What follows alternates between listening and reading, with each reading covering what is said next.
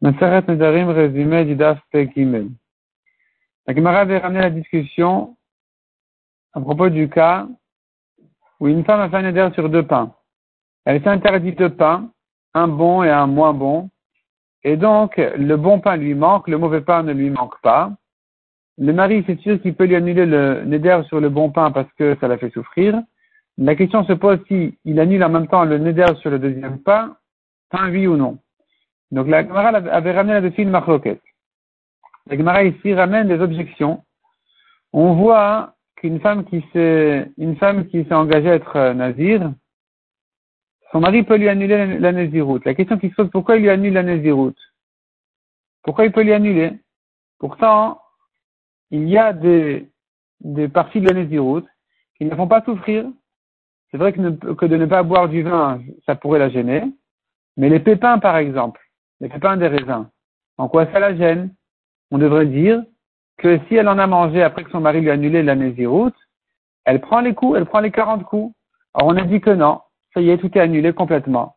C'est la preuve que quand il annule, il annule tout en même temps. Non seulement ce qui la gêne, mais même ce qui ne la gêne pas. La Gemara répond, on n'a pas de preuve de là. Ici, c'est une affaire exceptionnelle pour la Nézirut, qui dit En Nézirut la il n'y a pas un demi-nazir. Soit elle est nazir, soit elle n'est pas nazir. Il n'y a pas elle est nazir pour les pépins, elle n'est pas nazir pour le vin, ça n'existe pas. Puisque le mari est annulé, donc elle n'est pas nazir, donc elle a le droit à tout.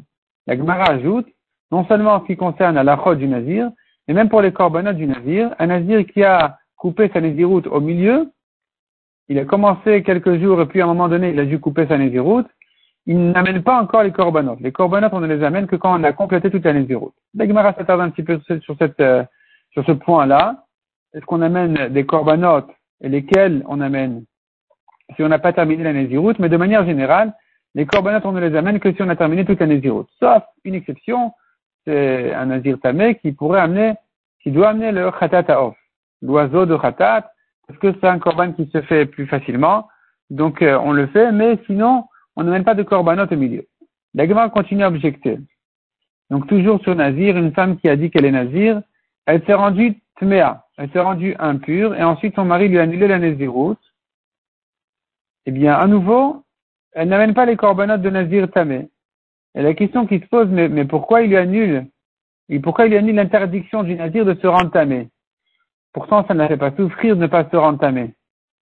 Donc, ça ne fait pas partie des Nédarim que le, mari peut annuler. C'est vrai qu'en ce qui concerne le vin, il annule. C'est vrai que les pépins, ça va en même temps que le vin parce que on a dit il n'y a pas un demi-nazir. Mais en ce qui concerne la toumas, la Gemara comprend que c'est indépendant du vin. C'est une autre, euh, catégorie dans la Néziroute. Et que oui, on pourrait, on pourrait distinguer de même qu'on a vu par exemple sur Shimshon. Il était nazir, il ne buvait pas de vin, mais il se rendait tamé pour les morts. Donc ici aussi, on devrait dire dans le sens, il a annulé, donc ça lui permet le vin, mais elle reste interdite à la Touma. Pourquoi tu dis que tout est annulé en même temps? Ce serait la preuve que quand il annule le neder du pain qui la gêne, il annule en même temps le deuxième pain aussi. La Gemara dit non. Une femme souffre de ça aussi. Du fait qu'elle ne peut pas se rendre tamée pour un mort, eh bien, ça la met à l'écart de la société, c'est mal vu, les gens vont lui rendre ce qu'elle a fait, c'est-à-dire, si elle participe au deuil des autres, les gens vont, ils vont se mettre en deuil pour elle, mais si euh, elle, se met, elle se met de côté, alors quand elle va mourir, les gens ne vont pas respecter la, son enterrement. Et, et, donc, elle souffre de ça, qu'elle ne peut pas se rentonner pour les morts. Et puisque c'est comme ça, le mari, quand il annule sa lésiroute, il annule ça aussi. Ça fait partie de Inunefes, des souffrances que le mari peut annuler. Mishnah suivante. La fin Neder ne va profiter des gens de manière générale. Le mari ne veut pas annuler, elle peut toujours profiter et ramasser les blés qui sont abandonnés dans les champs pour les pauvres. Quelqu'un qui fait un éder de, que les Kohanim et les Lévim ne profitent pas de lui, ils viennent contre lui prendre leur prélèvement. Si par contre il les a désignés, d'autres prendront. La Gemara s'attarde un peu sur la question à savoir est-ce que le mari est inclus dans le néder des gens ou pas? La Gemara déduit de la Mishnah, d'une part on pourrait déduire que le mari n'est pas inclus dans son néder puisque tu me dis il ne peut pas annuler. Alors, si elle est interdite de son mari, c'est sûr qu'il aurait pu annuler. Donc, s'il n'annule pas, c'est qu'elle a le droit de profiter de son mari. Alors tu me dis, elle a le droit de ramasser les, blés des pauvres. Si elle profite de son mari, elle n'est pas pauvre, pourquoi elle les ramasse? La Gemara donne dessus trois raisons, trois réponses. Première réponse, c'est de dire, de son mari, elle a le droit de profiter. Simplement, la Mishnah dit, même si son mari est pauvre, elle peut ramasser les blés des pauvres. Deuxième réponse, elle n'a pas le droit de profiter de son mari. Et la Mishnah vient dire, pour quelle raison donc il ne peut pas annuler le neder, puisqu'elle n'a pas le droit de profiter de lui, comment elle va se nourrir? Réponse, elle va se nourrir du blé qui est abandonné dans les champs aux pauvres. Troisième réponse, elle a le droit de profiter de son mari, il n'est pas inclus dans les gens qui sont interdits.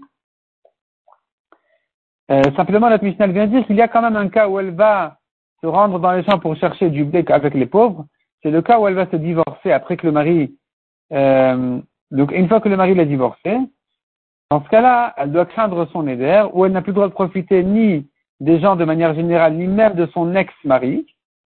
Et donc, elle doit se nourrir de ce qu'elle trouve, dans ce cas-là, dans les champs.